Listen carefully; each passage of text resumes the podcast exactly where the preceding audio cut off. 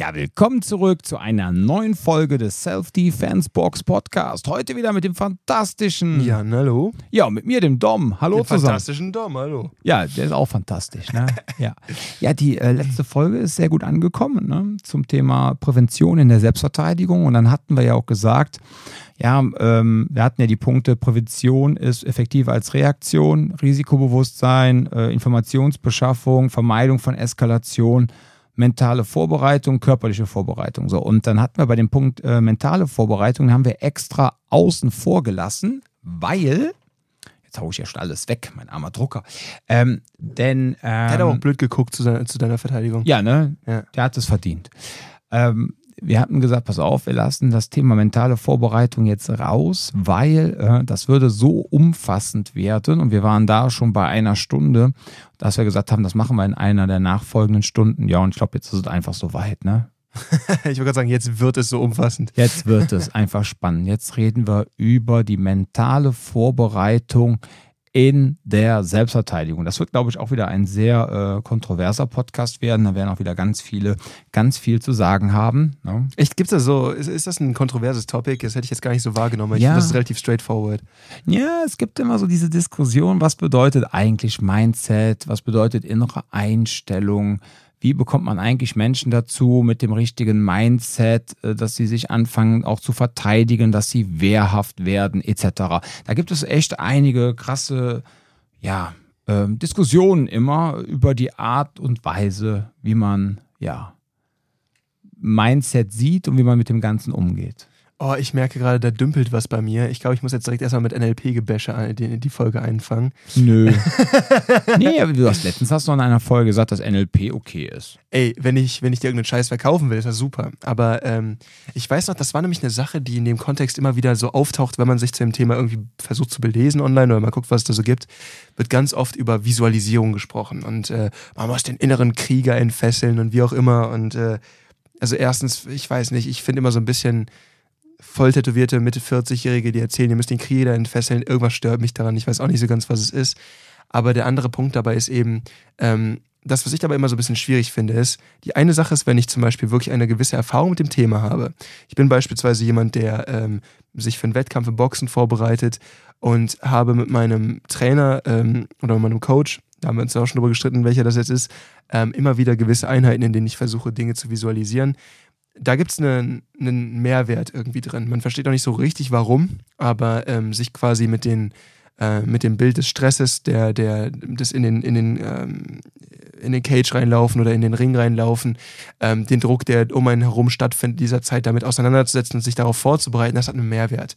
Das Problem, was ich immer sehe, ist, wenn wir Leute haben, die absolut realitätsfern trainieren oder sehr wenig mit Westen, mit wie auch immer, also dieses, dass man praktische Elemente mit in den Trainingseinheiten hat und dann wird denen äh, gesagt, ja, den Rest, den visualisiert ihr einfach. Weil da ist halt ganz einfach der Punkt, da überlebt die ganze Vorbereitung den ersten Feinkontakt nicht. Sobald ich jemanden vor mir stehen habe, der ist sauer und der fängt an richtig schön so, mich einmal zuzuschwitzen oder anzustinken mit seiner Alkoholfahne oder so, dann ist das direkt weg. Also das ist Quatsch. Es geht wirklich darum, dass ich da vielleicht so ein Hilfsmittel habe, das kann mich dabei so ein bisschen unterstützen, wenn ich halt eh sage, okay, ich habe hier ein vernünftiges Regeltraining, dann kann ich Visualisierung dazu, da, dabei ranziehen. Alles cool, alles super, positive Self-Talk, Visualisierung, alles, ne, so sage ich gar nichts gegen.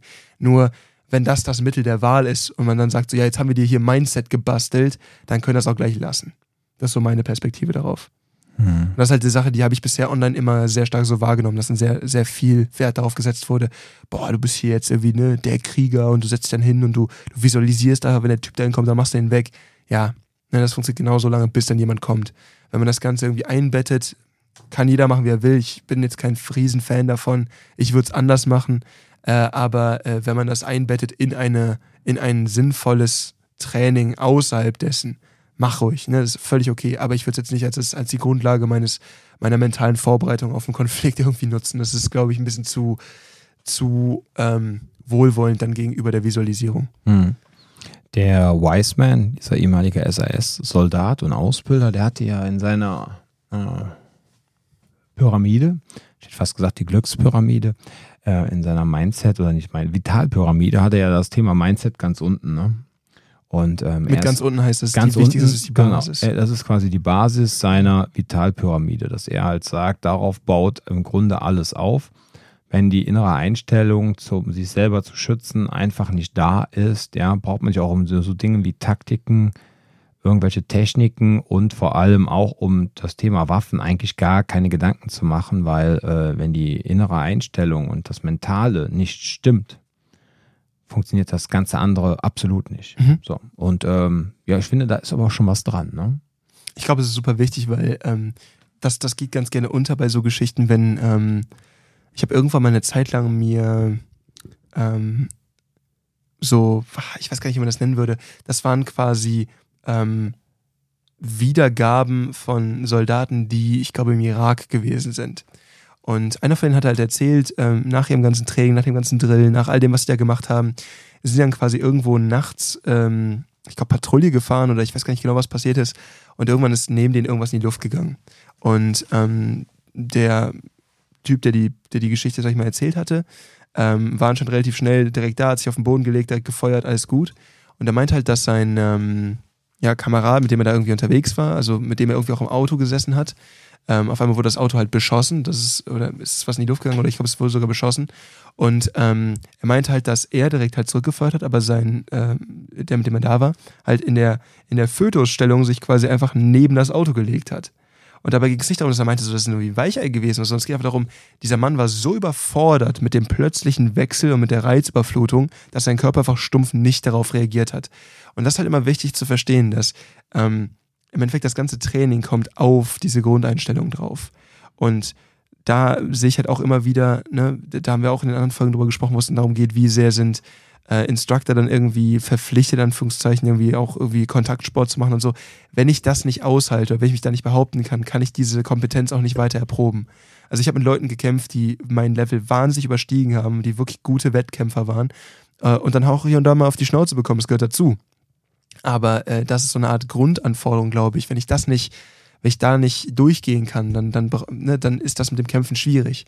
Und deswegen glaube ich sehr wohl, wie du gesagt hast, egal ob jetzt mit dem Gewehr oder ob jetzt äh, quasi am Ende des Tages irgendwo in einer Seitengasse beim Feiern, ähm, wenn ich nicht in der Lage bin, ähm, mich da klar abzugrenzen und zu verstehen, okay, hier muss ich jetzt gerade handeln, hier ist jetzt eine Verpflichtung für mich irgendwie durchzugreifen, dann brauche ich erst gar nicht drüber nachdenken, wie ich es mache. Das ist so das Problem. Dann lässt man sich einfach überrennen und das ist dann halt auch gefährlich. Ja. Ich habe hier gerade das Buch ähm, von ja, John Lofty Weisman vor mir, City Survival, das Handbuch zur Selbstverteidigung. Ist zum Teil echt schon äh, manchmal ja ein bisschen, ja, ich will mich jetzt nicht despektierlich äh, äußern, aber von wann ist es denn?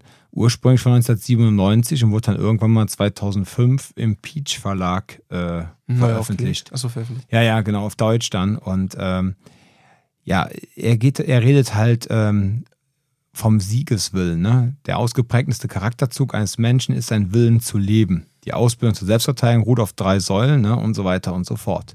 Und er sagt halt, ne, ja, ähm, der, die größte Motivation ist halt der Überlebenswille. Jetzt ist halt natürlich das Problem, was ich so ein bisschen sehe, wenn man jetzt ganz normal ja, im Alltag unterwegs ist und bekommt da Stress mit jemandem, dass man jetzt nicht vielleicht unbedingt die Gefahr hat, dass man seinen Lebenswillen aktiviert, ja, oder aber ähm, dass man auch gar nicht erst in die Situation kommt, wo man eigentlich diesen Drang hat, den, äh, den, diesen Überlebenswillen zu aktivieren. Weißt ich, ich Und davon reden die ja immer alle sehr gerne, auch so. Mhm. Ja, so ein Lee Morrison etc. Wenn es darauf ankommt, ne? wirst du einfach handeln und so. Ja, mhm. und dann auch so dieses, ich finde das äh, immer. Das sagen dann aber auch irgendwelche Geschosse, die dann irgendwie 20 Jahre irgendwo in irgendeiner Einheit oder bei irgendwelchen Hooligans sich mitgekloppt haben und dann so, ja, okay, stimmt, mhm. bei den Leuten. Also ich, ich werde jetzt mal eine Theorie raushauen, ne? Bitte nehmt das mit, äh, mit Vorsicht, aber das ist so, was ich da von dem ganzen Thema halte. Menschen, die in solchen Momenten einfrieren und nicht so richtig wissen, was sie tun sollen, selbst wenn sie eigentlich die Kompetenz besäßen oder die Kraft besäßen, sich gegen jemanden zu erwehren. Und selbst wenn nicht, das, was ich wahrnehme, in dem, was diese Menschen mir darüber erzählen, wie sie sich in diesen Momenten fühlen oder was dann mit, also in diesen Menschen vorgeht in dem Moment, ist diese Sorge, dass, okay, ich stehe jetzt hier gerade, ich werde gerade angepöbelt, das ist schlecht. Und dann kommt aber dieser Gedanke von, boah, wenn ich jetzt aber draufhaue und der geht nicht runter, ist der nachher noch saurer. Das damit provoziere ich ja noch mehr, dass es passiert. Und das ist ein Ding, wo ähm, wie in vielen Sachen, wo man sich vielleicht von außen denkt, ah, das ist auch eigentlich relativ zugänglich, ne? Also Dinge, wo man vielleicht sagt, so, boah, diesen Beruf könnte ich doch bestimmt auch ausüben, bis man dann das erste Mal merkt, so, oh, es ist schwerer, als man denkt. So viele Leute denken, sie könnten irgendwie dann ne, Schauspieler, bis sie einmal merken, so, oh, nee, da gehört irgendwie schon mehr zu, ne? Oder ne, es gibt so, so mehrere Bereiche, wo man merkt, okay, man, man stellt es jetzt deutlich leichter vor, als dann am Ende des Tages ist, weil man von außen, man sieht das Produkt und man denkt sich so, ja, kriege ich auch hin und dann merkt man, oh, da, da stockt es dann gerade. Und ich glaube, das ist genau der Punkt, wo man merkt, ähm, da muss man einfach nur diesen, dieses, diese, was heißt nur, aber man muss diese Basics verstehen, von wegen, okay, wann muss ich handeln und wann kann ich es nicht aufschieben. Und da sagt der Mike immer ganz gerne, ähm, halt dieses, ich kann entweder halt direkt die Hose runterlassen und dann ne, ist alles gut, oder ich kann zumindest versuchen, ein schweres Ziel abzugeben. Und dabei heißt es nicht unbedingt, dass ihr die Person notwendigerweise jetzt hier total dominiert und wie auch immer. Es geht darum, dass ihr ein unbequemes Ziel seid, um da möglichst viel Widerstand zu reichen. Es kann, es kann sein, dass damit die ganze Situation sich schon irgendwie erledigt, wenn nicht, dann nicht. Aber auch da muss ich mich halt fragen, da haben wir im Rahmen von Territorialgewalt auch drüber gesprochen, ähm, wenn mich jemand anpöbelt und ich gebe mich devot, ist das eventuell genau das, was die Person braucht, um weiter zu eskalieren. Und das ist halt eine Sache, die da so bis nach hinten losgehen kann. Natürlich muss ich wissen, in welchem, in welchem Rahmen es überhaupt Sinn ergibt, da jetzt irgendwie ähm, auch eine verbale Gegenwehr zu starten. Und wo sage ich einfach nur, du, du, nimmst mal dieses Beispiel mit, dem, mit den Bikern, denen du irgendwie die Mopeds umgekippt hast, ne?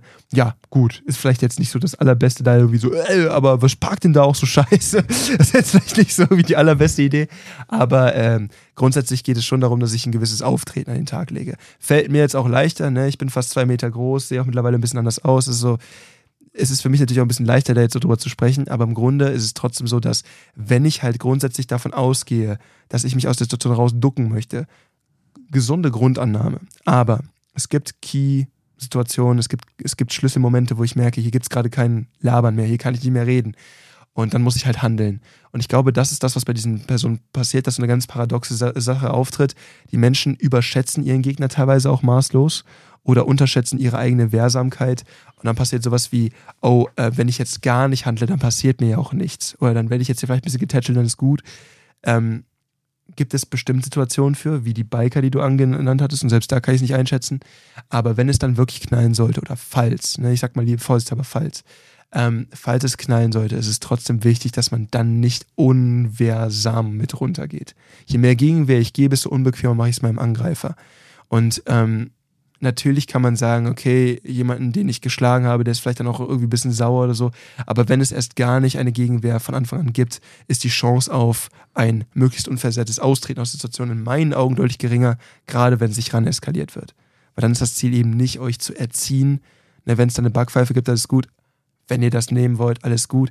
Ich meine einfach nur am Ende des Tages, wenn ich merke, hier, hier, hier geht es gleich richtig äh, irgendwie zur Sache, es besteht eine reelle Gefahr für mich, lieber irgendwas tun, als nur, dass es mit mir getan wird. Das ist so meine Perspektive auf die Geschichte. Und ich glaube, da haben viele Menschen dieses Gefühl von, oh, wenn ich jetzt gar nichts mache, dann passiert mir bestimmt nicht so schnell was. Ich will ihn ja nicht sauer machen. Sauer ist er schon.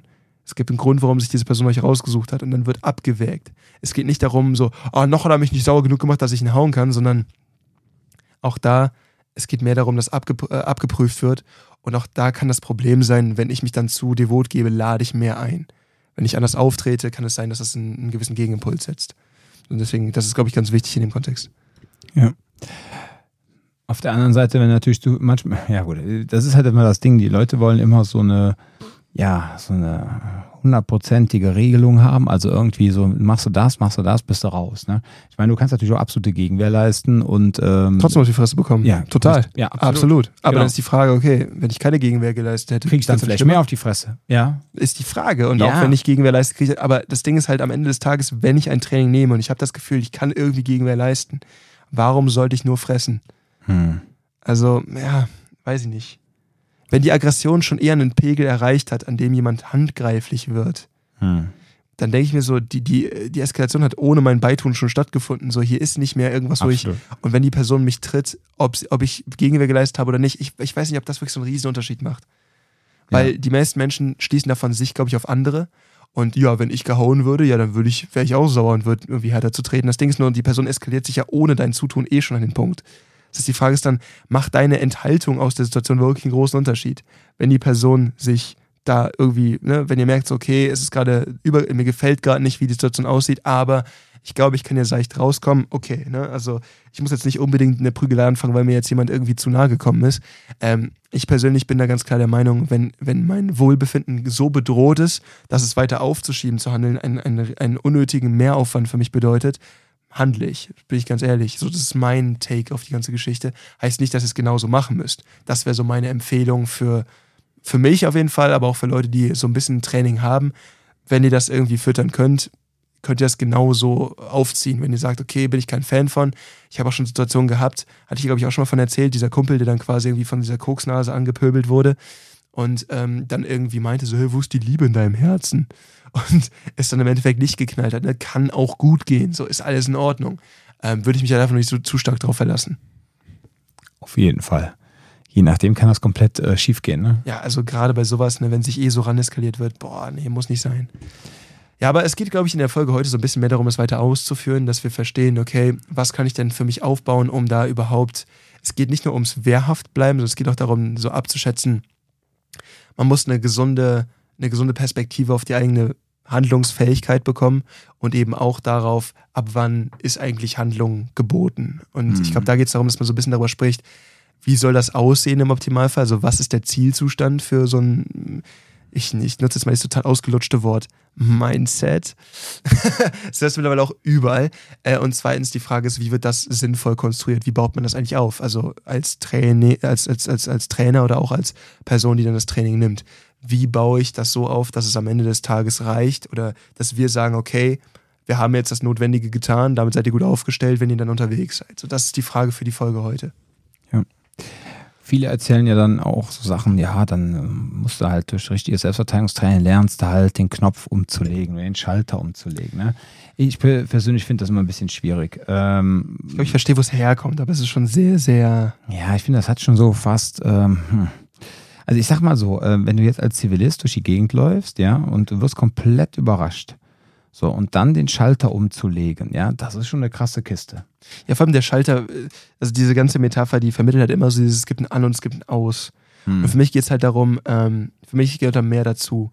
Es gibt absolutes Aussein, wenn ich irgendwo unterwegs bin, ich merke, ich fühle mich hier wohl, ne? das ist so diese ganze ähm, natürlich, ich achte darauf, wo ist der Verkehr, wie auch immer, aber ich führe vielleicht ein Gespräch mit einer Freundin von mir oder so, alles ist in Ordnung, man geht durch die Straßen, man, man, man wäre immer in der Lage, ne, hochzuschalten, aber warum sollte ich die ganze Zeit durch die Gegend laufen und alles irgendwie um mich herum super, super intensiv observieren? Ähm, das ist so eine Sache, ja, da, da ist dann der Schalter in Anführungszeichen aus. Und dann gibt es für die Leute irgendwie, die nächste Abstufung ist, ich trete gerade irgendeinen Typen zusammen und dazwischen gibt es irgendwie nichts. Und denke ich mir so, hm, weiß ich jetzt nicht. Also, wenn ich weiß, ich muss handeln, muss ich handeln. Aber es gibt für mich noch sehr viel Kram, der davor passiert. Also, ähm, wenn ich zum Beispiel merke, ich fühle mich unwohl, zu lokalisieren, wo kommt es her, ähm, Informationen darüber zu sammeln, wenn ich weiß, okay, was ist hier gerade irgendwie die Quelle meines Problems, ne? Darüber Informationen zu sammeln, auch zu verstehen, okay, ähm, wie gefährlich ist die Situation, welche Gefahren gibt es tatsächlich, welche Handlungsfähigkeit bleibt mir aufgrund meines Trainings, aufgrund meiner Umgebung. Ähm, das sind alles so Dinge, die passieren für mich, bevor ich dann irgendwie anfange, einfach irgendjemand drauf zu kloppen. Wenn ich einfach anfange, mich mit irgendjemandem zu prügeln und ich habe die Situation gar nicht im Griff und weiß gar nicht, was um mich herum passiert, ja, kann ich machen, aber ist halt nicht unbedingt so die beste Devise, weil, finde ich. Oder auch gerade, wenn wir dann darüber sprechen, ihr habt noch jemanden dabei, den ihr selber ein bisschen schützen müsst. Die beschäftigt euch mit einer Person. Ja, ist halt auch nicht so richtig optimal. Also da gibt es sehr viele Schritte von A nach B. Ähm, und auch da wird in meinen Augen halt die Kommunikation komplett rausgelassen. Es geht nicht darum, dass er mit jedem irgendwie, äh, eine, ich glaube, du sagst, du hast es letztens irgendwann mal, glaube ich, im Training gesagt, ne, ihr müsst nicht jedes Mal tiefenpsychologisch ausarbeiten, warum der sich alleingelassen fühlt und seinen Papa stolz machen möchte und sich dann irgendwie mit irgendwelchen Idioten auf der Straße misst. Aber es geht trotzdem darum, dass ich in der Lage bin, ähm, wenn es ein vermeidbarer Konflikt ist, so direkt mit der Person zu klären, dass sie merkt, okay, kein leichtes Ziel, will aber auch jetzt gerade nicht mich irgendwie meiner, in meiner Ehre angreifen, kann, kann ich koexistieren lassen, ist okay. Das wäre so ein ganz guter, ähm, bei sexueller Gewalt ist es in meinen Augen immer ein bisschen schwieriger zu deeskalieren, weil die, ähm, die Aufgabenstellung da ein bisschen klarer ist für die Person, die einen angreift. Ähm, da geht es vielleicht eher darum, dass ich vielleicht so ein bisschen bluffe, ne, so mit wem bin ich da, was umgibt mich, wie auch immer. Aber am Ende des Tages geht es trotzdem darum, dass ich in der Lage bin, all diese Schritte immer noch irgendwie zu ergreifen, bevor ich einfach anfange, irgendjemandem einzuscheppen. Das muss ja nicht direkt sein. Geht auch ohne, in meisten Fällen, nicht in allen. Aber ich muss ja nicht unbedingt darauf beschwören. Ich merke, ey, wenn ich jetzt weiter warte, dann wird es für mich gefährlich, dann handle ich. Das ist dann okay. Wenn die andere Person sich gerade immer weiter hocheskaliert oder sich an mich ranarbeitet oder irgendwie versucht, mich irgendwo abzugrenzen, wie auch immer, mich irgendwie in eine Ecke zu drängen, ja, ne, muss ich nicht mit dem reden. Äh, also dann lieber überrennen. Aber ja, also das ist so mein, mein Blick darauf. Das, das würde ich so als, als groben Überblick äh, geben. Und die Frage ist halt einfach nur so, wie komme ich daran, diese ganze Abwägung zu treffen? Wie bleibe ich dann handlungsfähig? Ähm, wie soll das eigentlich aussehen? Und wie komme ich dann nicht an den Punkt, dass ich sage so, wie die Kundin, von der wir schon mal gesprochen haben, so, wo ist eigentlich der Klotwigplatz? Äh, ich hau dich kaputt. Auch nicht unbedingt Sinn der Sache. Und dann, das ist so das Topic, glaube ich, der heutigen, äh, der heutigen Sitzung, genau. Ja. Ich glaube nicht, du hast vollkommen recht. Ich bin auch der Meinung, dieses, ähm, dieses kalt oder, oder heiß und nichts gibt es dazwischen, finde ich auch extrem schwierig, mhm. weil sich ja die Dinge letztendlich auch aufbauen. Und ich glaube auch, ähm, dass die innere Einstellung, ähm, ob man ja, also ich will jetzt nicht in dieses Victim Blaming reinrutschen, aber man muss natürlich gucken, wenn man natürlich, ich sag mal so, ähm, ich habe jetzt letztens habe ich Sparring gemacht mit, und das war jetzt nicht Shen, sondern jemand anderes, mit einer 72 Kilo Frau, die auch MMA-Kämpferin ist, Amateurkämpferin, ja. Und mit der habe ich halt so ein bisschen äh, BJJ Grappling gemacht, ja. Äh, 30 Minuten, ähm, ohne Schlagen, ohne Treten. Ey, ganz im Ernst, ähm, ich hatte gegen diese Frau ich konnte natürlich immer, wenn ich dann ganz knallhart mein Gewicht eingesetzt habe, okay, aber das war schon Arbeit, mhm. ja. Und dann haben wir ja dann nach klassischen IBJJ äh, BJJ-Regeln quasi gearbeitet, ja. Dann darfst du ja auch nicht schlagen und treten. Mhm. Wir haben es dann immer so zwischendurch gesagt, ja, jetzt können wir mal schön Ellbogen reindonnern und das. Und dann habe ich mir auch so gedacht, mein Gott, wenn diese Frau ähm, wenn die schon jetzt im sportlichen Kontext so wehrhaft ist, ja, wenn die jetzt damit klarkommt, dass sie jetzt beim Joggen auf einmal überraschend irgendwie auf den Boden gerissen wird und äh, verfällt dann einfach in diesen Ringmodus, ja, äh, die kloppt äh, die meisten Typen auseinander. Die haben eigentlich gar keine Chance gegen sie, ja, weil die ähm, alleine schon mit beim Rangeln, ja, auch so körperlich, weil sie auch so fit ist und so, ähm, so dominieren kann, so wenn die jetzt auch noch schlagen und treten darf, ja, mit ihrer Agilität, mit ihrer kämpferischen Erfahrung und so weiter und so fort. So und mit dieser, äh, mit diesem Mindset geht die ja dann auch, ähm, läuft die über die Straße. Ja, nicht, dass sie jetzt irgendwelche Leute provoziert, um Gottes Willen. Aber ähm, ich glaube auch, dass dann so, so ein Mensch, ja, aufgrund ihrer inneren Haltung, aufgrund auf dessen, weil sie weiß, was sie kann, ja, ähm, dass sie natürlich auch möglicherweise kein so leichtes Ziel wird. Ja, ich finde immer nur wichtig, zu diesem Kontext zu sagen, weil die meisten Menschen haben so dieses, diesen Blick von ähm, Kampfsport oder Selbstschutz im Sinne von, ich, mir passiert ja dann nichts. Ähm, egal, wen ich vor mir habe, wenn ich die Person überrumple und überrasche, dann ist der erste Treffer für mich sicher. Also wenn ich halt, egal über wen ich jetzt spreche, wenn ich auch über unseren, jetzt unseren Head Coach spreche, über Scharia, wenn ich den überrasche, treffe ich den auch das erste Mal. Das ist nicht das Thema. Es geht darum, wie wehrhaft bleibe ich in einer Situation, in der ich dann irgendwie mein, mein, äh, meine sieben Sachen wieder gesammelt habe und dann anfangen könnte zu kämpfen. Und das ist das, wo wir dann reinkommen. Es geht einmal darum zu verhindern, dass sie überrumpelt werden. Klar, ja, gut. Aber ich werde auch ganz gerne hier und da immer, gerade bei den Teens häufiger gefragt, so, yo, aber ähm, wenn ich jetzt irgendwie von hinten getroffen werde, was mache ich denn dann? Ja, dann, dann hoffst du, dass du nicht K.O. gehst. So, so einfach, weil dann hast du da irgendwie gepennt oder du wirst überrascht. Da machst du relativ wenig. Also es geht schon darum, dass wir sagen, hey, ähm, auch da, ne, je zäher, desto besser. Aber am Ende des Tages geht es darum, ich bin schon in einer Kampfhandlung und jetzt muss ich liefern. Und da Leute auch wehrsamer zu machen, das ist auch Teil davon. Das ist dann gerade das, wo du drüber sprichst, glaube ich, dieses, und so läuft es über die Straße. Läuft sich die ganze Zeit rum und, und guckt Leute an und denkt so, hm, ich kann den hauen, ich kann den hauen, ich kann den hauen. Sondern es geht darum, wenn ich überrumpelt werde, kriege ich das Ding schnell genug angekurbelt, dass ich mich dann sinnvoll wehren kann. Das ist, glaube ich, so die Idee. Also habe ich dich richtig verstanden, oder? Ja, ja, ja absolut. Ja, ich glaube aber auch, dass sie ja so eine gewisse Aura hat. Dass man schon ja. denkt, das ist kein leichtes Ziel. Ist eine Ruhe. Auf Mike. Ist eine Ruhe. Ja, ja. Es gibt ja auch Leute, die dann so eine Grundaggressivität ausstrahlen. Wenn ich da immer denke, so, da, da habe ich auch ein bisschen für gebraucht, um das zu verstehen, aber das meiste davon ist Show. Also, wenn ich jemanden habe, der ein guter Kämpfer ist und der dann noch aggressiv ist, dann habe ich ein Problem, dann habe ich ein richtiges Problem. Aggressivität kann auch für einen ähm, also Aggressivität kann für Technik covern, Technik kann bis zum gewissen Grad für Kraft oder auch so ein bisschen für Aggression äh, covern, aber der aggressivere Kämpfer gegen den Techniker hat der Techniker echt Sch Schwierigkeiten. Das ist echt ein Thema, wo ich sage, der muss dafür nicht super technisch sein. Wenn ich genug Biss habe, ist es auf jeden Fall scheiße, für den der Technik hat. Ähm, deswegen, klar, jemand, der aggressiv ist, hat schon mal so einen, Grund, einen Grundvorteil, wenn er schon an dem Pegel ist, wo ich erst hinkommen muss. Aber diese ganzen Leute, die schon so mega aufgepumpt, wenn man die mal kämpfen sieht, wenn man sich mit denen in einem Gym zusammensetzt und mal eine Runde mit denen kämpft, ist da selten was hinter, habe ich festgestellt. Das ist so meine Erfahrung damit. Weiß nicht, ob du dieselbe gemacht hast, aber das ist so mein Gefühl gewesen bisher. Du denkst dann so, boah, der, der ist ja voll aufgepumpt und der ist auch voll aggro drauf, boah, fuck, fuck, fuck. Und dann werfen die da Sachen, wo du denkst so, ja, solange ich mich da jetzt nicht von treffen lasse, ist das jetzt auch kein Riesenproblem für mich.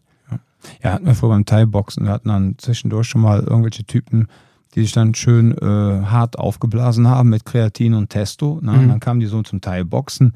Und ähm, ja, dann stand dann, keine Ahnung, ein Typ äh, mir gegenüber. Ich hatte damals 82, 83 Kilo und die Person hatte dann 110 voll durchtrainierte Muskeln, ja. Wir haben dann gedacht, ja, jetzt trauen wir uns mal schön zum Thai-Boxen, dann machen wir mal die Spargel lang, ne.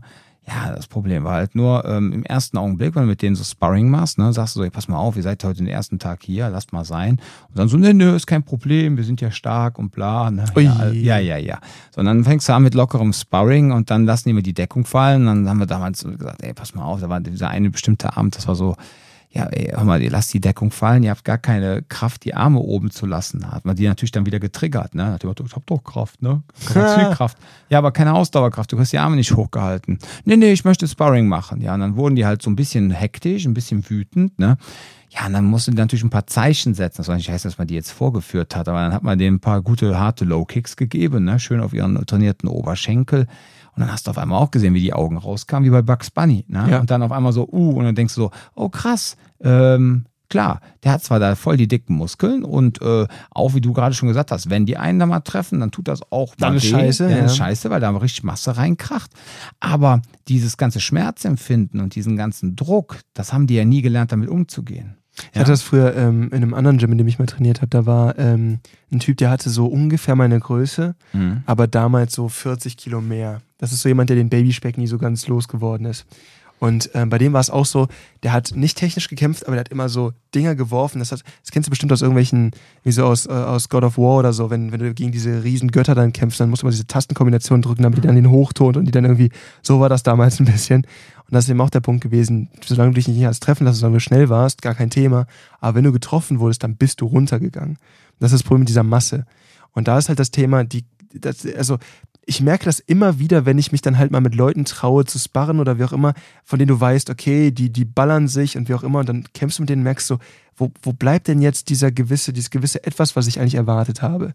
Weil du halt dann echt Wettkämpfer gewöhnt bist, zum Beispiel. Das ist mein Problem, dass ich halt denke, so, ich, ich messe mich dann häufig dann mit den Leuten aus Israel oder so und merke dann halt so, ja gut, ne, das sind halt Leute, die machen das seit 10, 15 Jahren, hyperprofessionell und jeden Tag.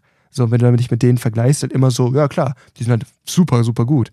Du erwartest dann aber dieses Level teilweise von irgendwelchen Leuten auf der Straße und merkst dann so, das ist Quatsch, das ist nicht, wie das funktioniert. Und selbst diese Ballerbrüder, die dann irgendwie zweimal die Woche in ein Thai-Box-Gym gehen, ähm, auch bei denen ist immer so die Frage, sind die da technisch gut aufgestellt oder sind die einfach nur aggressiv? Und du kannst genauso gut durch ein Thai-Box-Training durchgehen und niemals technisch gut werden. Das gibt's auch. Na, wenn das jetzt nicht der nächste Prodigy der, des Gyms ist, muss das nicht sein, dass der wirklich was drauf hat.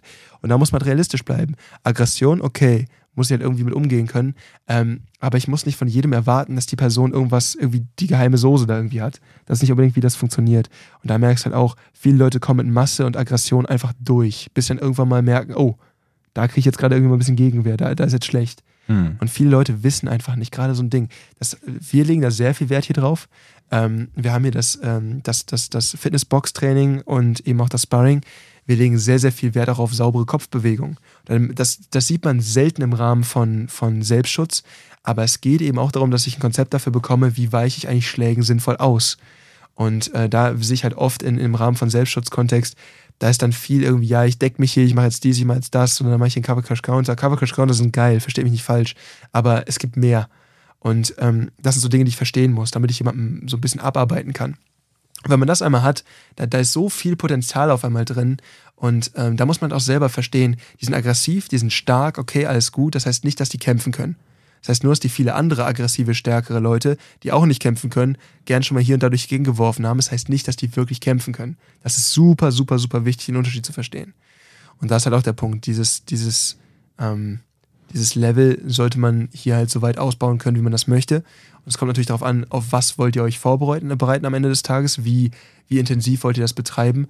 Aber ähm, es gibt da immer Raum nach oben. Ne? Ich kann mich natürlich immer darauf vorbereiten, gegen einen Profi-UFC-Kämpfer zu kämpfen. Aber ich empfehle euch, legt euch einfach nicht mit den Diaz-Brüdern an. ja, ähm, sehr schön gesagt. Ja, das haben wir, ich habe da letztens noch mit jemandem drüber gesprochen. Da ging es um das Thema sauberes Boxen. Ne? Und ähm, ich habe ja früher auch äh, Thai-Boxen gemacht und ich muss ganz ehrlich sagen, in diesen Thai-Boxchen, wo ich da war, habe ich jetzt nicht unbedingt die beste Technik gelernt. Ja? Thai-Boxen hat einen Fokus woanders ein bisschen. Ja. ja, was heißt ein Fokus woanders? Es kommt einfach auch manchmal darauf an, wo du trainierst. Und es gibt manchmal so gewisse Menschen in diesem Bereich, ähm, die kompensieren sehr viel mit äh, Aggression und Härte und mhm. Herzblut. So. Mhm. Und ähm, auch teilweise fehlende Technik. Genau, ja, ja, da ist dann wirklich sehr viel Leidenschaft mit drin.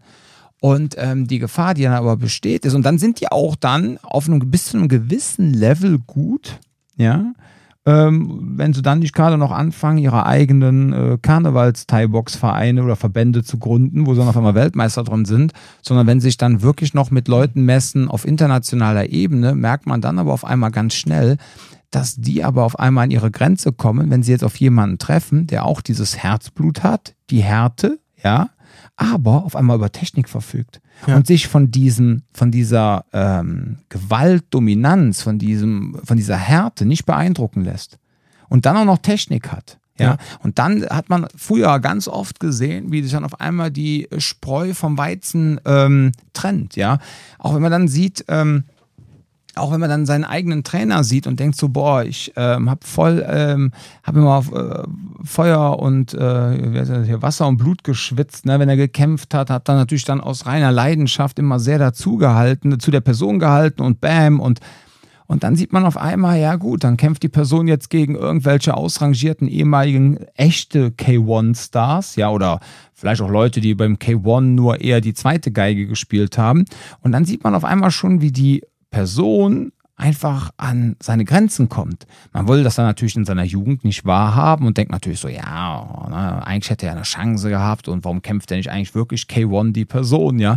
Aber nein, äh, im Nachhinein, wenn man das dann so, wie sagt man so schön, retroperspektiv betrachtet, ja, dann denkt man so, ja, okay, da war wirklich noch ein Klassenunterschied. Mhm. Die Person war technisch gut, ja, äh, nicht technisch gut, die war nicht unbedingt technisch gut, aber die hatte das richtige Kämpferherz und die richtige Härte, aber hatte ich halt, ne? So, kommen wir aber wieder zurück zum Thema Selbstverteidigung. Ähm, also die Frage ist halt immer, ja, ich möchte mich jetzt selber schützen, jetzt habe ich diese innere Einstellung. Super. Jetzt kann man ja sagen, äh, kann ich das Thema Mindset, kann ich jetzt äh, abhaken. Ne? Mein Mindset ist ja jetzt da.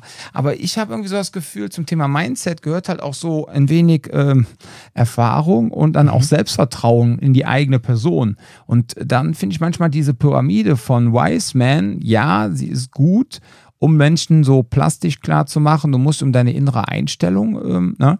aber innere Einstellung gehört ja auch dazu, dass man halt Selbstbewusstsein hat. Und worüber kriegt man ein Selbstbewusstsein? Unter anderem durch entsprechende positive Erfahrungen, ja. Und Routine. Und Routine. Das heißt, äh, wenn ich dann mir sicher sein kann, dass ich gute Taktiken habe, dass ich äh, gute Techniken habe, dass ich äh, mich emotional unter Kontrolle habe, dass ich äh, schnell unter Druck äh, schnell Entscheidungen treffen kann, dass ich aber auch weiß, dass ich gut kommunizieren kann, dass ich aber auch weiß, dass ich äh, so im Training, wenn es dann körperlich wird und man sagt, komm, man gibt jetzt mal ein bisschen Gas, vor allem so bei den Fortgeschrittenen, ne?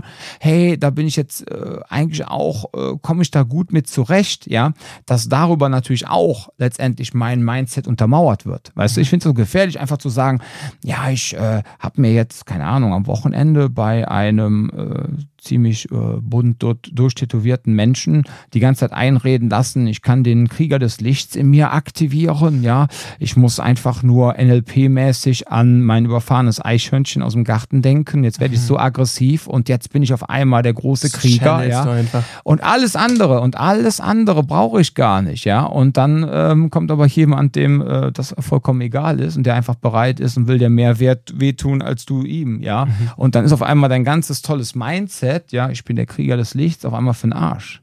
weißt du, was ich meine? So, und das ist auch so ein Ding. Und deswegen ähm, ist halt dieses Ganze von der technischen Seite, das ist um das Beispiel halt mit der MMA-Kämpferin, ja, ähm, dass die halt einen Vorteil hat. Ja, sie, sie hat sich dann halt bewusst dafür entschieden, halt auch wirklich vollumfänglich kämpfen zu können, ja. Und das wird ihr dann möglicherweise auch helfen, möglicherweise auch auf der Straße, wenn sie das denn dann abrufen kann. Mhm. Das muss man natürlich auch ganz klar sagen. Ne? Mhm. Es kann passieren, dass diese Person total krass ist und technisch cool, aber wenn natürlich auf einmal Reize auf sie einbrechen, die nichts mit ihrem Sportlichen zu tun hat, kann das passieren, dass er sie trotzdem lähmt. Mhm. Ja, man, das ist halt das Ding, warum wir dann auch immer sagen, Kampfsport ist nicht alles. Es ist unglaublich wichtig, um über den Kampfsport äh, oder über Kampfsportelemente natürlich ein gewisses Selbstbewusstsein etc. zu sammeln. Aber was ist, wenn jetzt auf einmal jetzt losgelöst jetzt von dieser Person, sondern von irgendjemand anders, der ein guter Kampfsportler ist, aber der auf einmal überraschend angegriffen wird und liegt auf einmal in Glasscherben, Hundescheiße und äh, Kölsch, ja, und muss da auf einmal kämpfen. Kann die Person das? Ähm, gerade beim Judo oder BJJ auch so, ich sehe Energie, in denen ich mich vergreifen kann und so. Wenn diese Impulse manchmal fehlen, dann ist es halt so ein bisschen, okay, fuck, jetzt gerade geht es um was anderes. Und gerade dann kommt vielleicht auch mal dieser, dieser Zweifel da so ein bisschen hoch, ne? so mit, mit wem habe ich jetzt gerade zu tun. Ähm, und auch da, ne, ich kenne das selber von mir, dass ich dann teilweise äh, meine, meine Gegner da irgendwie maßlos überschätze oder mich unterschätze und mir denke so, boah, muss ja aufpassen, wie auch immer. Und du siehst dann halt am Ende des Tages, sobald du handlungsfähig bist, dein Gegenüber hat natürlich irgendwie eine gewisse, aber man überschätzt immer so ein bisschen, wie Leute sich darauf vorbereiten. Und auch die Leute, die sich dann irgendwo auf der Straße ballern, die haben dann halt ihr Herzblut, wie du es gerade genannt hast, ist ja alles süß und alles, aber sofern man halt mit Aggression und Technik dagegen setzt. Und gerade da muss man sich halt bewusst darüber sein. Solche Sachen, solche Fragen muss man sich vorher stellen. Also wir hatten das jetzt irgendwie in letzter Zeit noch ein paar Mal, dass dann irgendwie so Rückfragen kamen mit dem, oh, darf man denn das, darf man denn das und wie kann ich denn das so lösen, dass es für mich jetzt rechtlich irgendwie äh, machbar ist und wie auch immer. Und da merkt man halt sehr schnell, da wird über Dinge nachgedacht die, ähm, wo ich jetzt ganz ehrlich sagen muss, in der Situation denkt ihr entweder nicht über sowas nach oder ihr habt ein Problem. Solche Fragen müsst ihr euch vorher stellen und dann einfach nur in der Lage sein zu liefern. Aber wenn ich euch in der, Fra in der Situation stellt, boah, wenn ich den jetzt haue, dann könnte ich ja hier irgendwie ein Problem bekommen und dann ist mein Führungszeugnis vielleicht nicht mehr ganz sauber und dann kann ich ja nie wieder mit Kindern arbeiten und bla bla. Das sind keine Fragen, die ich mir stelle, während ich mich gerade eventuell ballern muss. Und das ist wichtig, wichtig, wichtig. Also es sind Fragen, die muss ich mir im Voraus gestellt haben. Wenn ich mich mit dem Thema Selbstschutz auseinandersetze, muss ich mir solche Fragen stellen. Das ist wichtig. Ich muss wissen, welche Gewaltbereitschaft bringe ich mit? Ab wann bin ich bereit, Gewalt überhaupt auszuüben? Bis zu welchem Maße möchte ich das tun? Ähm, mit welchem Sinn möchte ich sowas überhaupt tun? Das sind Fragen, die muss ich mir stellen. Das sind, da muss ich mich mit in den Raum setzen und reflektieren. Wenn diese Fragen nicht beantwortet sind, bin ich nicht in der Lage zu kämpfen. Das ist wichtig. Ich muss mir auch so ein bisschen vorstellen, wie, wie sieht sowas eventuell aus. Das ist bei dem Thema hier wie Visualisierung, könnt ihr alles machen. Aber wenn diese Fragen in dem Moment gestellt werden, das ist eine Sache, das, das, das kann einen Monate kosten, sich diese Fragen zu beantworten. Wenn ich das jetzt in zwei Minuten Konfliktphase, bevor es knallt, irgendwie mache, ist das nicht der Punkt, wo ich mir solche Fragen stellen sollte. Das sind Sachen, die meine Handlungsfähigkeit dann einschränken. Deswegen ist viel von dem Thema Mindset Vorbereitung. Das heißt, man, ne, ich glaube, das haben wir auch in der letzten Folge, hast du es, glaube ich, angesprochen, dieses, ich trainiere und trainiere, trainiere, trainiere, damit es einmal genutzt wird, aber eigentlich wird es 90% der Zeit nicht genutzt. Ich trainiere eigentlich die ganze Zeit nur, damit ich dann in dieser einen Situation dann doch handlungsfähig bleibe. Und da gehört viel zu. Also das ganze Thema Vorbereitung, ähm, da, da das, das ist vielseitig, aber ähm, es hat sehr, sehr viele Aspekte, die dann dazu beitreten, dass, äh, beitragen, dass ihr in dem Moment selber in der Lage seid, immer noch ähm, ein nötiges Mindestmaß an Gewaltbereitschaft mit in die Situation reinzubringen, weil sonst wird das nichts.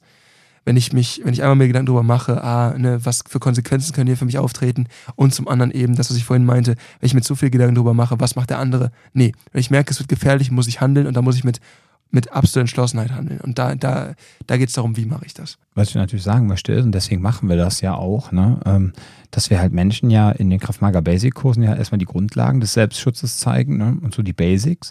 Und dann, wenn die nachher zu den Fortgeschrittenen wollen, dann bekommen die ja immer mehr dieses MMA für die Straße gezeigt, ne, damit wir halt dieses, diesen Effekt dass wir halt ähm, dieses ähm, effektive Kämpfen des MMAs mhm. heruntergebrochen auf die Straße den Leuten danach auch zeigen, ne, in dem fortgeschrittenen Training. Das heruntergebrochen ja ganz, ganz heißt übrigens nicht simpler, es heißt anders. Ja, ja, anders, genau. Also, dass wir das wirklich sagt, pass mal auf, ähm, wir zeigen jetzt hier, dass man es halt in dem Straßenkontext zeigt, damit du dann halt, wenn du dann wirklich gut ähm, und effektiv kämpfst, dass du dann trotzdem auch diesen Reizen ausgesetzt wirst ja, die dir auf der Straße ereilen können und du dann trotzdem, na, weil ich stell mal vor, so eine Maschine, ähm, ich, wie gesagt, ich, diese MMA-Kämpfer, ich kenne jetzt nicht ihren persönlichen Background, ja, keine mhm. Ahnung, wie viel Ahnung, die von äh, Straße, von der, äh, also Straßengewalt hat. Keine Ahnung, äh, dafür kennen wir uns zu wenig. Ich weiß halt, dass das sportlich eine absolute Granate ist. Aber jetzt stellen wir mal vor, die hat jetzt auch noch Ahnung, mhm. ja, von so Straßendingen, ja. Ganz ehrlich, was soll denn passieren? Ja, ja. Dann, und das ist halt der, na, der Vorteil. So. Aber, wie der Jan jetzt gerade auch schon gesagt hat, weil ich wollte das jetzt gerade noch mal reinbringen, bevor ich das wieder vergesse, das ist mir ganz, ganz wichtig, bevor jetzt alle denken, ja, jetzt rennen wir alle zum MMA oder was weiß ich wohin, ne? Wenn, das haben wir ja auch schon in anderen Folgen gesagt, wenn halt dieser Straßenkontext, diese Erfahrung, egal wo sie jetzt herkommt, nicht da ist, bringt dir auch reines Kämpfen können nichts. Es bringt ja schon natürlich mehr, als wenn du nur äh, halt Nein, Stopp sagen ja, kannst. Aber dann, ja? dann ist er wieder bei an oder aus. Ne? Da muss ich warten, oh, jetzt ja. muss ich kämpfen, jetzt kann ich kämpfen, das Richtig. kann ich. Ja. Aber bis dahin ist dann halt ein bisschen, ja, mau. Und vor allem auch so ein Thema, wo wir auch viel drüber reden, was im MMA überhaupt nicht aufkommt, das ist super wichtig.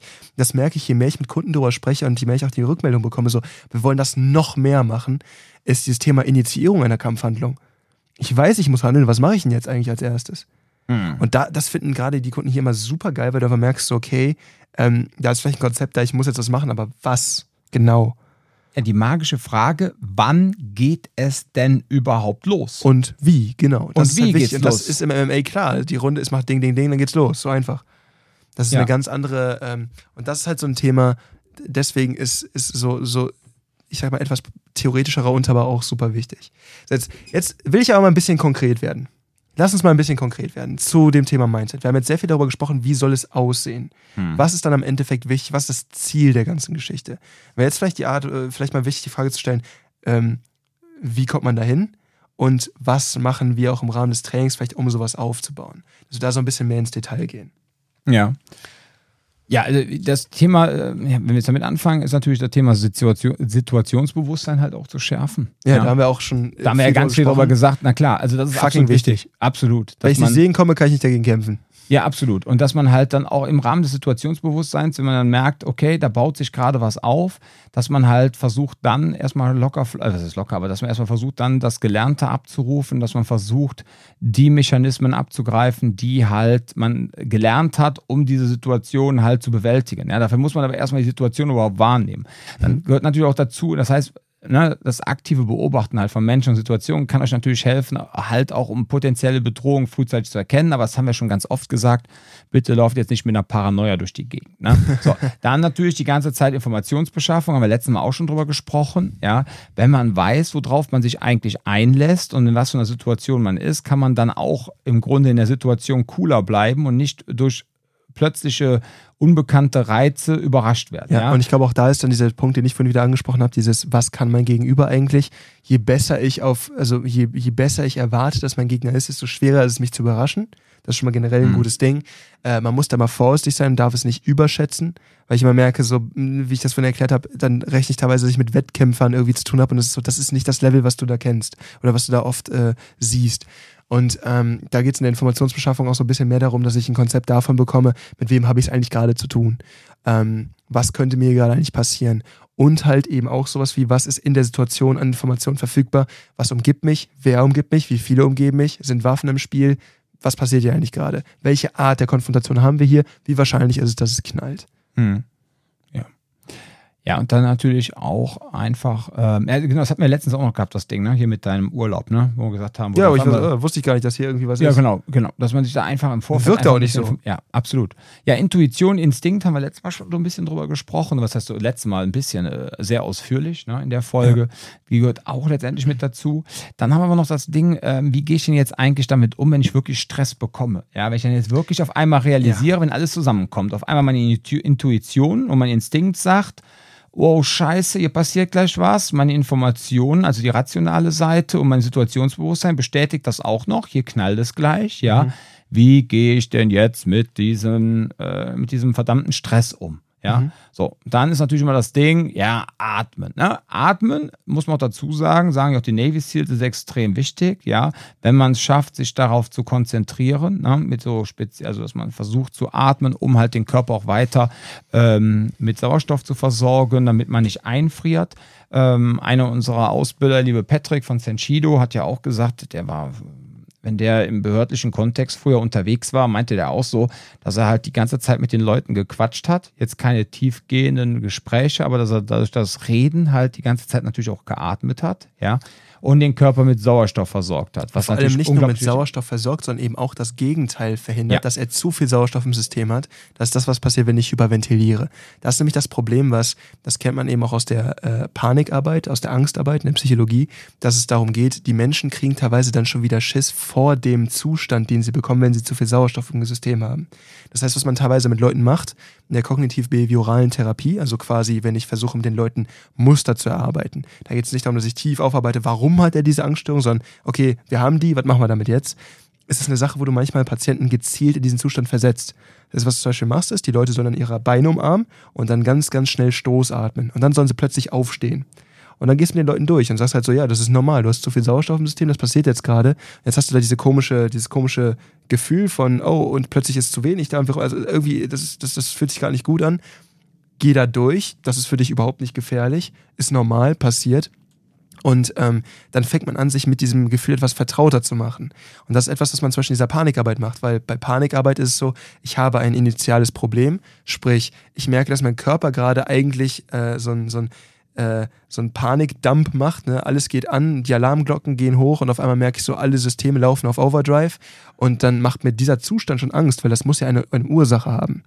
Und ähm, das ist da eben auch der Punkt. Ja, ihr habt jetzt gerade eine Ursache, das macht das Ganze ein bisschen komplizierter, weil ihr habt tatsächlich jemanden vor euch stehen.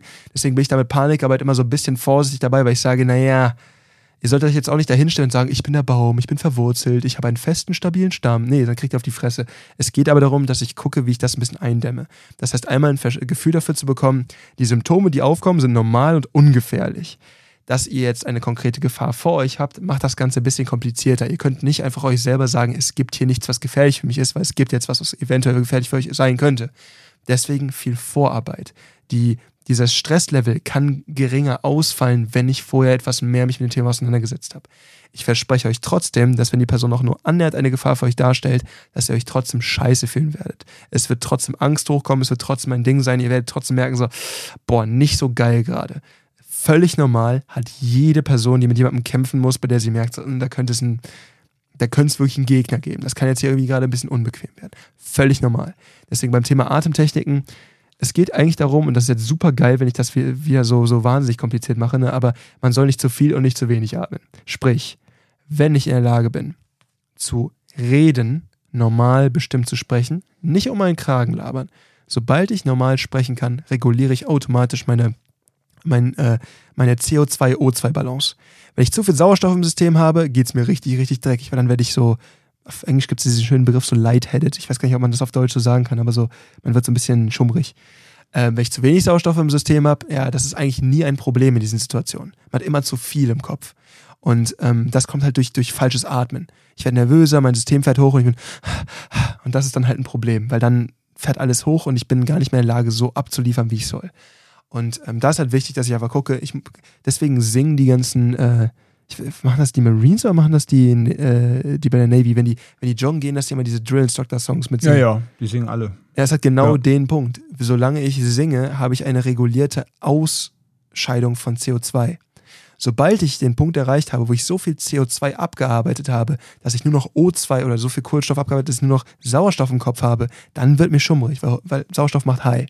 So, und das ist dann das Problem. Und da landen dann Leute drin. Deswegen auch beim Laufen, wenn ich dabei singe, das hört sich vielleicht komisch an, aber beim Singen reguliere ich meine, mein, mein, mein, äh, meinen Stoffwechsel. Okay. Und das kann man dafür nutzen. Aber was würdest du jetzt den Leuten empfehlen? Sie sollen eine darum, Butterbrotstüte dabei haben, damit sie da reinatmen genau, können oder sollen anfangen zu singen? Ich finde, ihr solltet anfangen zu singen. Biene Meier bietet sich immer gut an.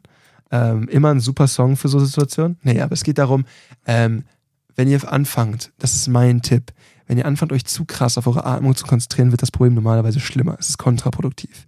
Das heißt, wenn ich probiere, mir dessen bewusst zu werden, dass mein Körper gerade so feuert, macht das.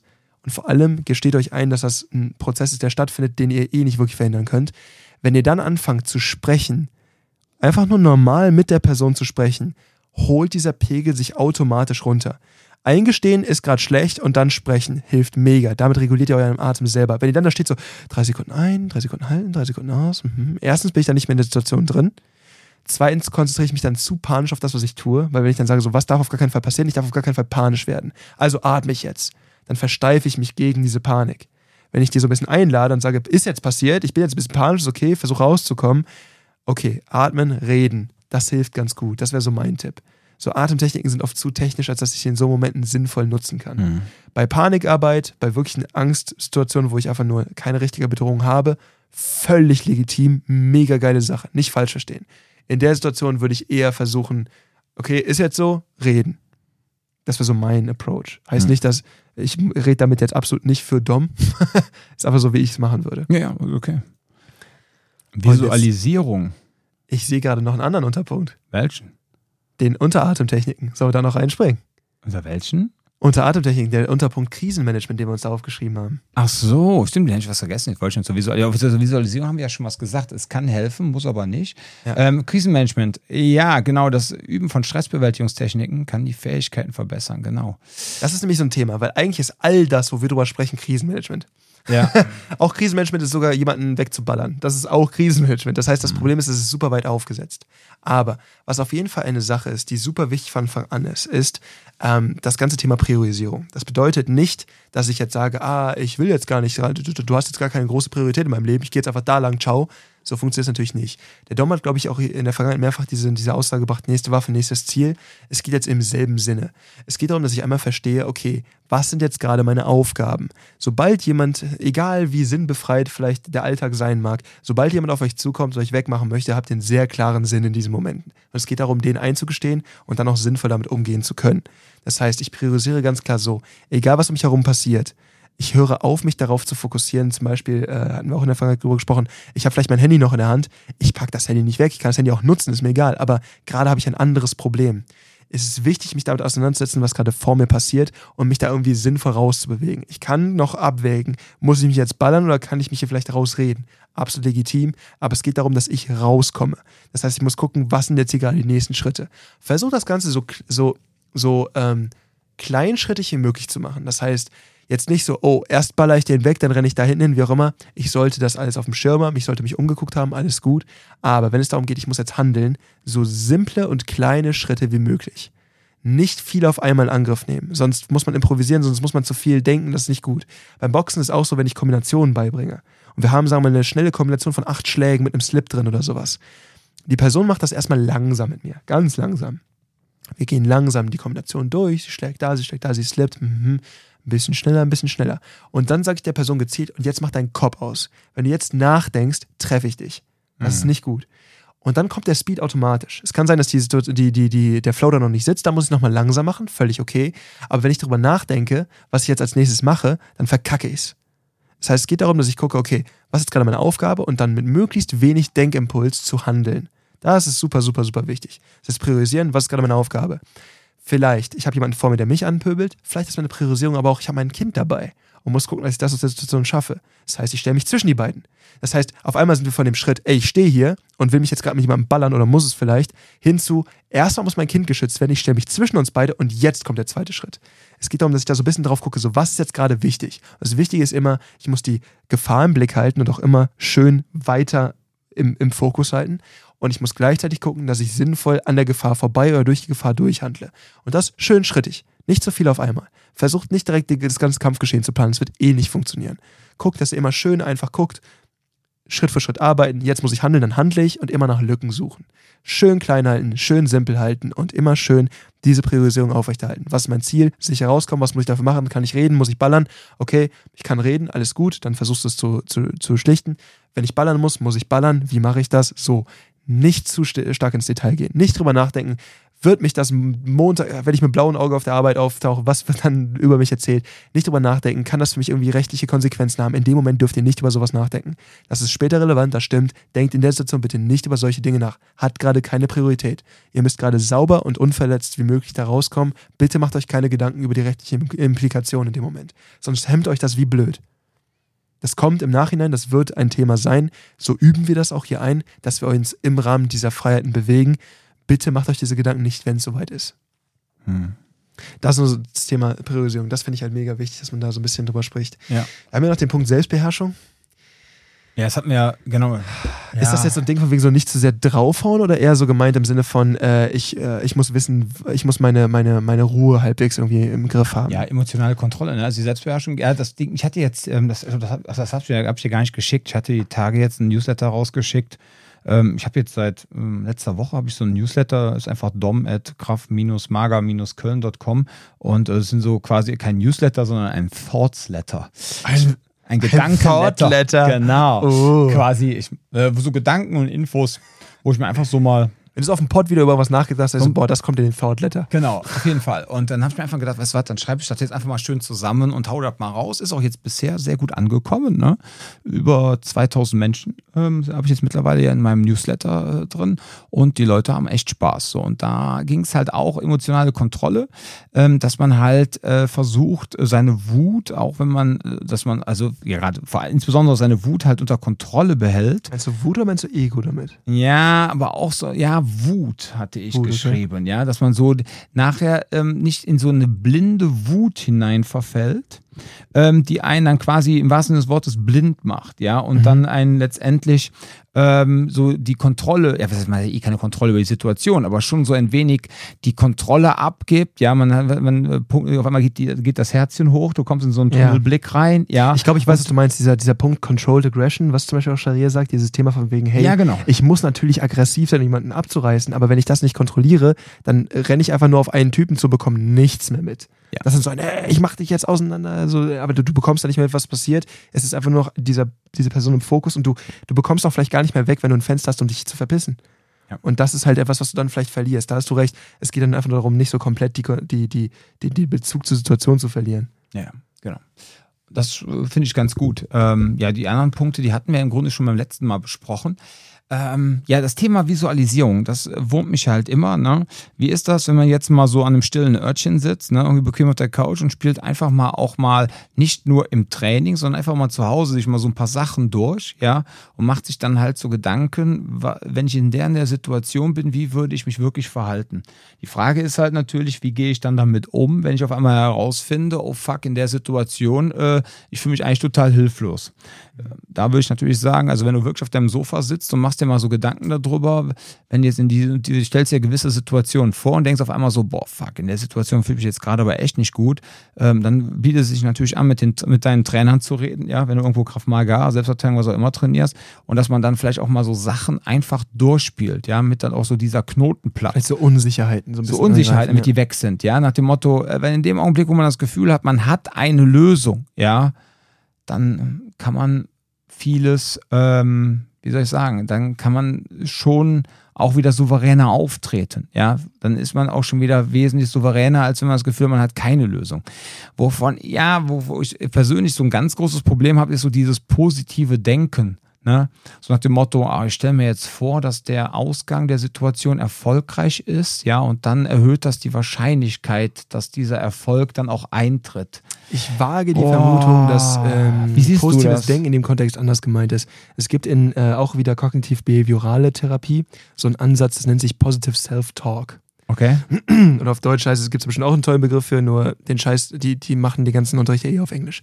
Aber der, die Idee dahinter, also positive Selbstaffirmation mehr oder weniger, mhm. ähm, die Idee dabei ist, dass ich, wenn ich über meine Leistung nachdenke, ich prinzipiell eine positive Note mit reinbringe. Das heißt, anstatt sich dann anzugucken, irgendwie so, du guckst dir deine Leistung an und bist, boah, bist du wieder fett geworden und boah, es hat jetzt hier irgendwie kacke gewesen, das könnte es mittlerweile eigentlich besser, geht es darum, dass man diese Art und Weise der Selbstbewertung versucht zurückzustellen. Ich weiß nicht so richtig, was ich davon halte.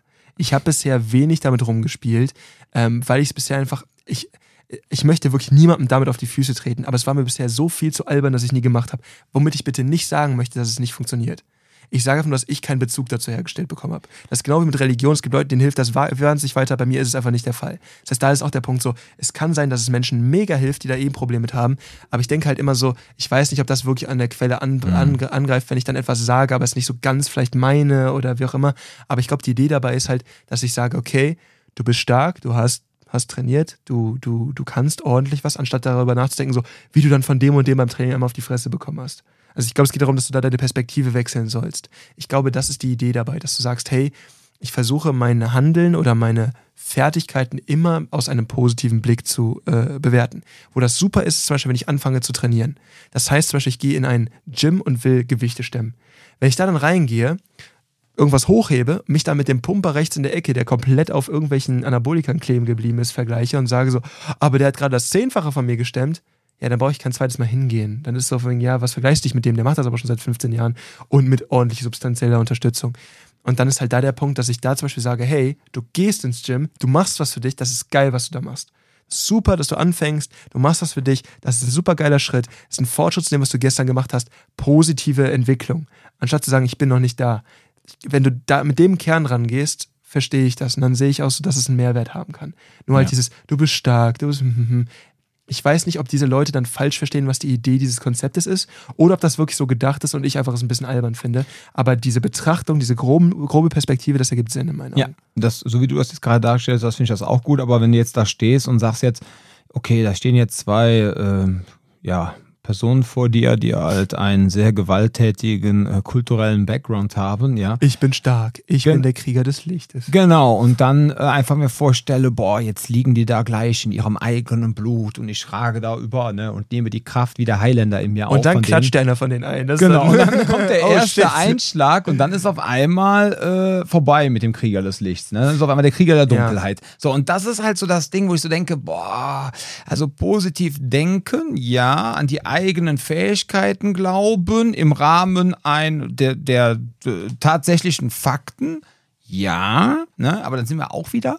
Wie kann man denn an seine eigenen Fähigkeiten glauben? Nicht, weil man es sich einredet, sondern weil man positive Erfahrungen im regelmäßigen Kraft-Mager-Unterricht macht. Ja. ja. Punkt. So, und wenn man sagt, ah, ich habe im Kraft-Mager-Unterricht, habe ich cooles Kämpfen gelernt, aber ich habe auch gelernt, mit den entsprechenden Reizen umzugehen und damit komme ich jetzt klar. So, aber so dieses Ding, boah, jetzt nur weil ich dran glaube, äh, dass ich toll bin, ja, ist mhm. ungefähr genauso, wie wenn du sagst, ja, ich glaube, ich kann übers Wasser gehen. Jetzt visualisiere ich einfach das Laufen übers Wasser. Und plumps. Ja, und dann trittst du in den Teich und äh, deine Kois kauen dich an, ja, weil sie einfach süß finden. So, weil die denken, du wärst ein riesengroßer Futterpellets. Also von daher, äh, ja. ja. Ich glaube, ne? es gibt eine Sache, die in meinen Augen das ganze Thema Handlungsfähigkeit und Mindset im Kontext richtig geil zusammenfasst. Ähm, und zwar habe ich eine Freundin gehabt, die ähm, die, oder ich habe eine Freundin, die für, studiert Jura. Und die hat halt ihren, ähm, ihre Prüfung, also die haben quasi über Corona dann so eine Art einen Freischuss bekommen.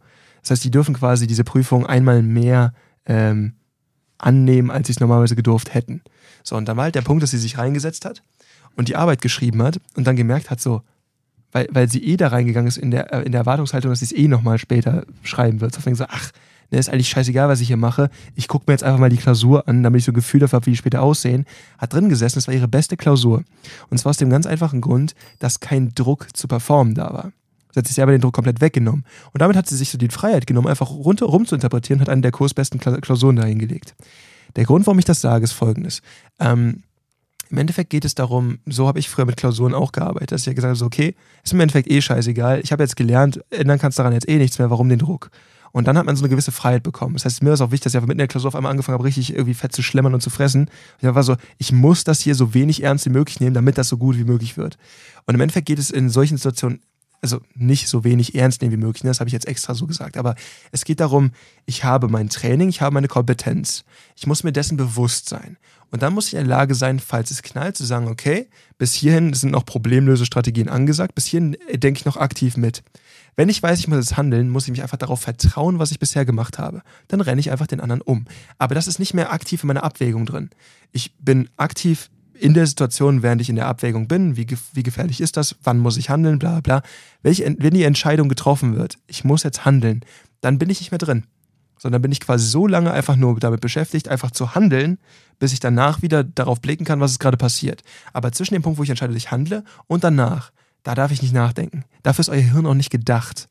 Das Hirn ist nicht dafür da, dass ihr irgendwie dann während der Aktion bewertet und dies und das. Und wenn ich eine Lücke sehe, die bietet sich, sich mir an, da, da denke ich, denk ich nicht darüber nach, so, oh, da habe ich doch mal einen Griff gemacht, sondern es passiert einfach. Ihr handelt.